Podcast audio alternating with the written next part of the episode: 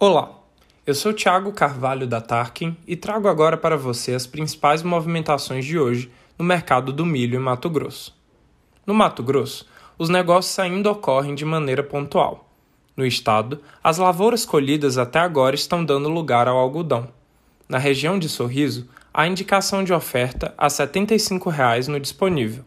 Em demais regiões, as negociações a termo são mais expressivas com preços em torno de 80 reais a saca para o meio do ano.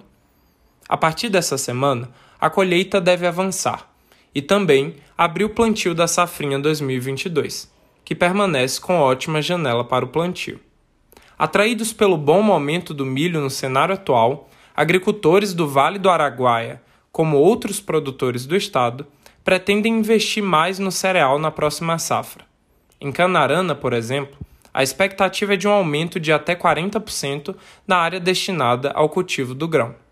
Entre os motivos para a alta está a demanda aquecida pelo cereal no mercado e os preços atrativos que estão rolando desde o ano passado no mercado.